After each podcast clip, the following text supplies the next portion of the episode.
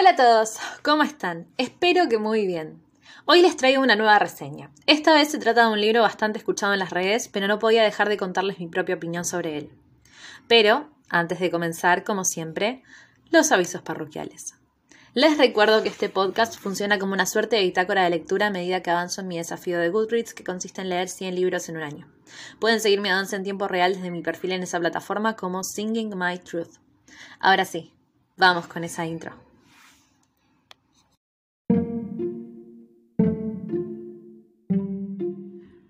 Hola, acompáñenme a abrir este libro y recorramos sus páginas juntos. Bienvenidos a Desafío 100 libros en un año.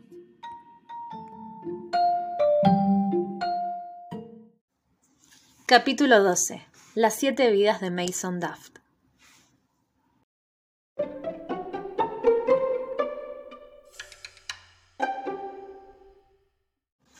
¿Qué harías si cada noche despertaras en una de tus vidas pasadas? La vida de Mason Duff no es lo que había planeado. Su sueño desde pequeño había sido vivir en Nueva York y trabajar en una mega corporación, haciendo tareas mucho más relevantes que asistir al peor jefe de la compañía. Pero esa es su realidad. Extraña su vida en Filadelfia y a su familia, pero prefiere estar a kilómetros de distancia y que no sean testigos de su fracaso. Además, todavía se le hace difícil regresar a la ciudad desde que su hermana Sam no está. A los 27 años su presente debería ser prometedor. Cada noche, en el ahogo que le generan las cuatro paredes de su pequeño departamento en Chinatown, Mason fantasea con su muerte. Sin embargo, en una noche más estrellada de lo habitual, un sueño demasiado real lo sorprende. Ahora tiene otras seis vidas con las que lidiar. Holitas, ¿cómo dicen que están? Me tomé unas semanitas de descanso involuntarias. Venía pisteando como una campeona y se me bloqueó la capacidad de hacer reseñas. Hace un mes que estoy sin psicóloga, se tomó licencia, la extraño, Norma, volvé, te necesito. Y la verdad es que estoy pasando por un montón de cambios en lo personal, así que es probable que por el mes de septiembre se me complique incluso más estar al día con las reseñas. Con el tema de la lectura también venimos medio flojos. me encanta hablar en plural, ¿no? Tipo, la que está floja soy yo, pero yo digo flojos. Ya terminó agosto y todavía no llegamos a los 50 libros. Hmm. El año pasado estábamos atrasados en este momento del año, pero no tanto como ahora. Va a tener que ocurrir un milagro para poder cumplir con el desafío. Igualmente, quiero aprovechar este momento y este comentario para repetir, y créanme que a veces me lo repito a mí misma cual mantra, que leer más o menos libros no nos hace mejores o peores lectores, tampoco la velocidad con la que leamos, aunque yo me jacte de mi velocidad y me sienta muy orgullosa, Así que intento relajarme y entender que estoy leyendo todo lo que la vida y mi salud mental me permite y que eso por ahora es suficiente. Además de que estoy atrasadísima en mayúsculas y resaltado con colores, con las reseñas, así que si estuviera leyendo mucho esa diferencia sería aún mayor de la que ya es. Fue un año accidentado para el podcast, pero es algo que hago con mucha ilusión y desde el fondo de mi corazón, así que creo que eso es lo que en definitiva importa. Ya lo comenté en otros capítulos, pero este año intenté aumentar mi cupo de lecturas nacionales, en mi caso argentinas, y por eso llegué a Pam Estupia. Me sentía en falta por no haber leído aún nada de ella, y cuando vi que había sacado un libro autoconclusivo me tiré sobre él. Debo admitir que desde el año pasado, que no ando muy fan de las sagas, me estresa bastante tener que leer más de un libro, sobre todo cuando aún no salieron todos. Y creo que también es un síntoma de mi adolescencia cuando todo eran sagas. En este momento elijo lo autoconclusivo o a lo sumo una biología. Y ni hablar del tema económico. Me tiene que atraer muchísimo un libro para leer más de dos de la misma historia y eso no me viene pasando mucho. Igualmente estoy más que abierta a sugerencias, así que pueden dejarme en la opinión de este episodio qué sagas me recomiendan a pesar de mi resistencia.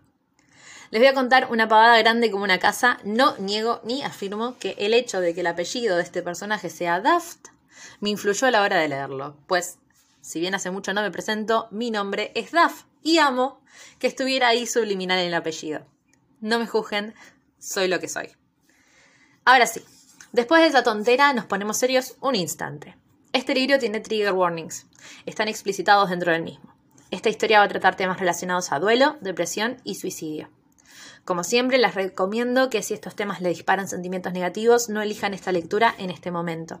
A veces es cuestión de etapas. Quizás más adelante puedan leer este libro, pero ahora lo más importante es que cuiden sus cabezas y sus corazones Si sienten que esta lectura es demasiado dura para ustedes, les invito a que se den una vuelta por otros capítulos del podcast y elijan otra lectura. Siempre van a encontrar este tipo de disclaimer en el caso de que lo haya considerado necesario.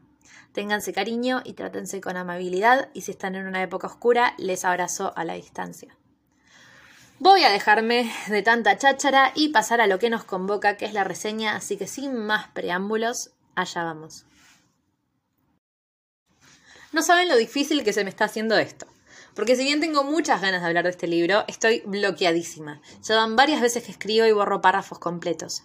Pensé en forzarme a terminarlo, pero siento mucha responsabilidad a la hora de hacer los guiones, ya sea por el trabajo del autor detrás del libro y también porque creo que si me escuchan quizás les importa mi opinión y solo por eso les debo mi mejor esfuerzo. Incluso aunque la motivación principal de este espacio no sea ser escuchada, sino quedarme un lugar para hablar de eso que tanto me gusta. Así que hablemos de los personajes. En general empezar por ahí me facilita en el orden mental a la hora de reseñar. Este libro tiene una dicotomía muy interesante y es que siento que en la trama original no hay demasiados personajes, pero en las vidas de Mason sí tenemos un elenco nuevo y propio de cada experiencia, por lo que hay muchos personajes y a la vez no. Mason está deprimido, no hay otra forma de describir al personaje. Deprimido, aislado y con un duelo inacabado. Con rimita, me salió horrible. Lo interesante de personajes de este estilo es que a simple vista solo habría lugar para mejorar. Pero lo importante es que el recorrido que haga para crecer tiene que ser creíble. Al llegar al último capítulo tenemos que sentir que tiene sentido el arco del personaje. Uno no puede plantear un cuadro como el de este personaje y simplemente hacerlo sonreír al final.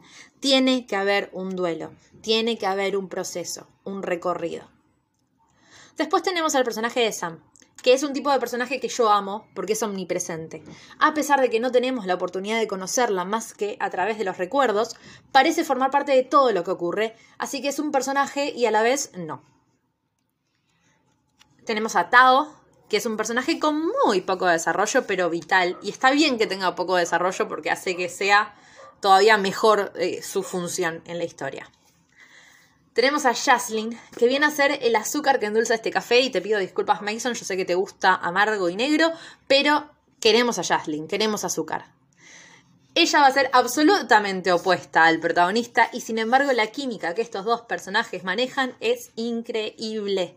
La dinámica que van a generar es atrapante y se vende sola, no necesita marketing. A partir de que entra en escena las cosas mejoran mucho y sobre todo lo van a hacer para Mason.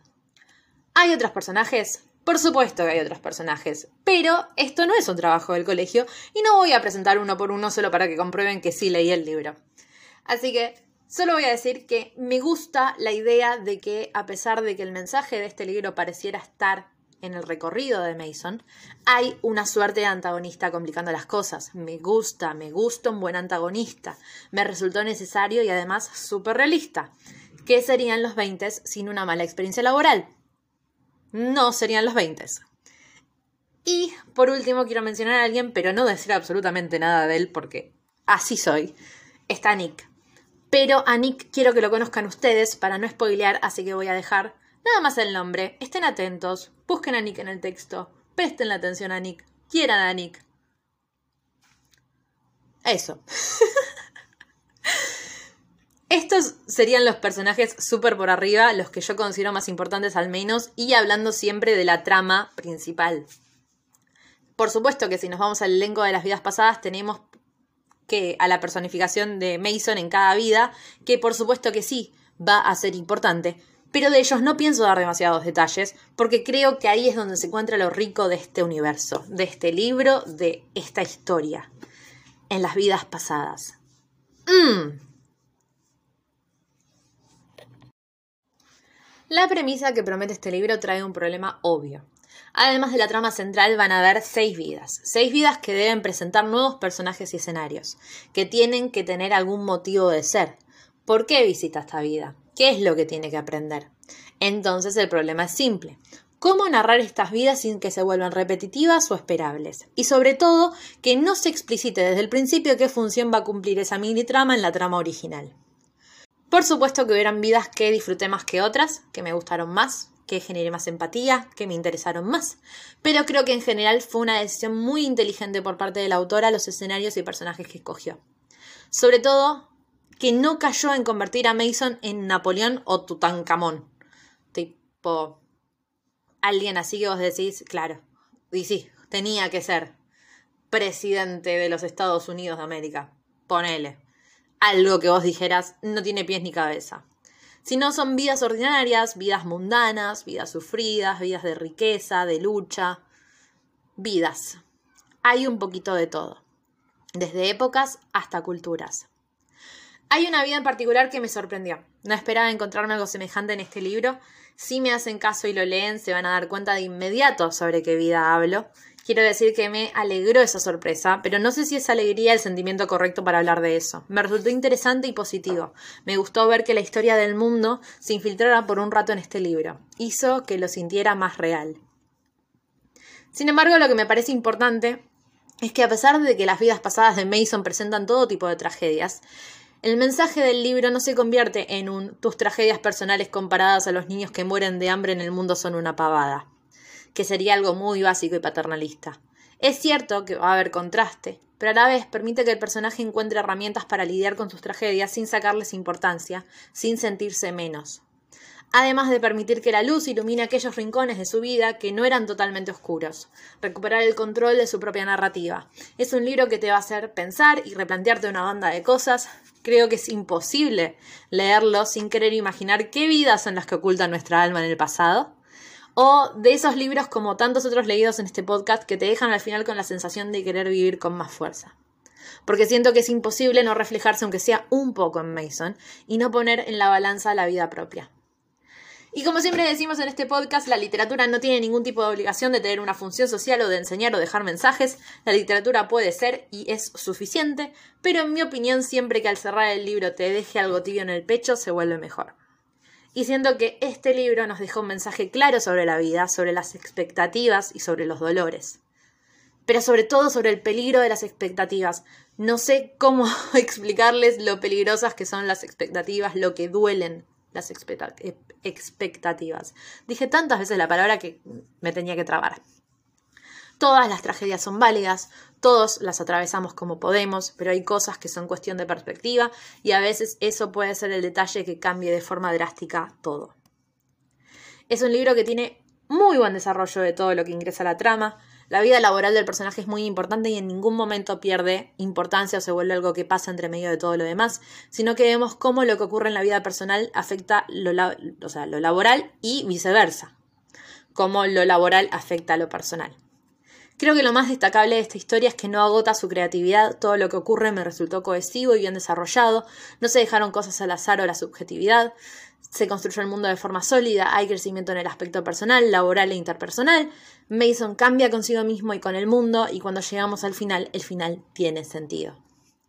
Me gusta que este libro está más cerca del realismo mágico que de la fantasía, porque Mason no atraviesa un portal que abre la magia en su mundo, sino que le ocurre un hecho maravilloso que no necesariamente exige explicación lógica.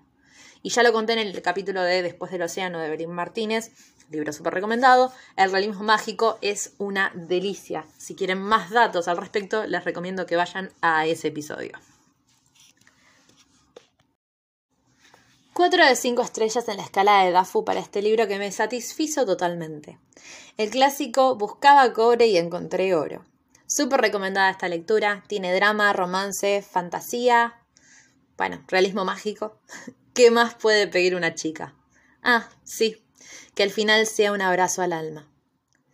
Creo que lo único que me detuvo a la hora de poner 5 estrellas es algo demasiado personal y es que esperaba llorar y eso no pasó.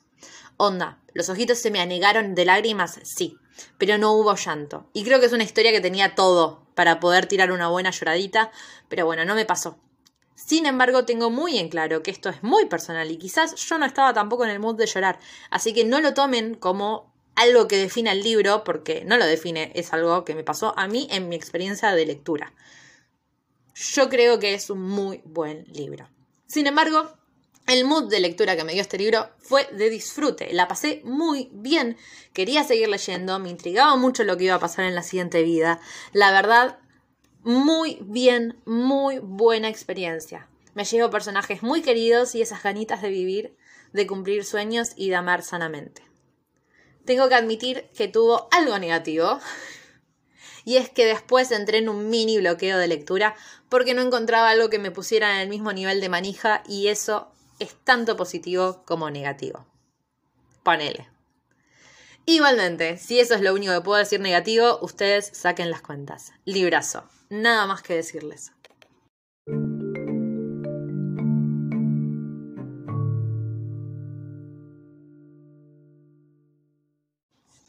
Llegamos por fin al final de un nuevo episodio y digo por fin porque si bien para ustedes solo pasaron unos pocos minutos, para mí fueron unas semanas un tanto duras. No les puedo empezar a explicar lo mucho que me está costando cumplir con el desafío, pero intento no desanimarme, ser amable conmigo misma y entender que está bien mientras siga intentando. Espero que hayan disfrutado de esta reseña y que se lleven un nuevo título para su TBR. Nobleza obliga y como cada vez que reseño una autora nacional, lean autores nacionales, no dejo de encontrar joyitas cada vez que apuesto a nuestra literatura, hay mucho talento por conocer. Démosle el mismo hype a los autores latinoamericanos que le damos a las traducciones, les juro que vale la pena. Como siempre, si llegaron hasta acá, les agradezco por haberme regalado estos minutos de su vida. Espero que se encuentren muy bien y sobre todo libres de esos horribles bloqueos lectores. Será hasta la próxima reseña, mi adoradísimo público imaginario. Chao, chao.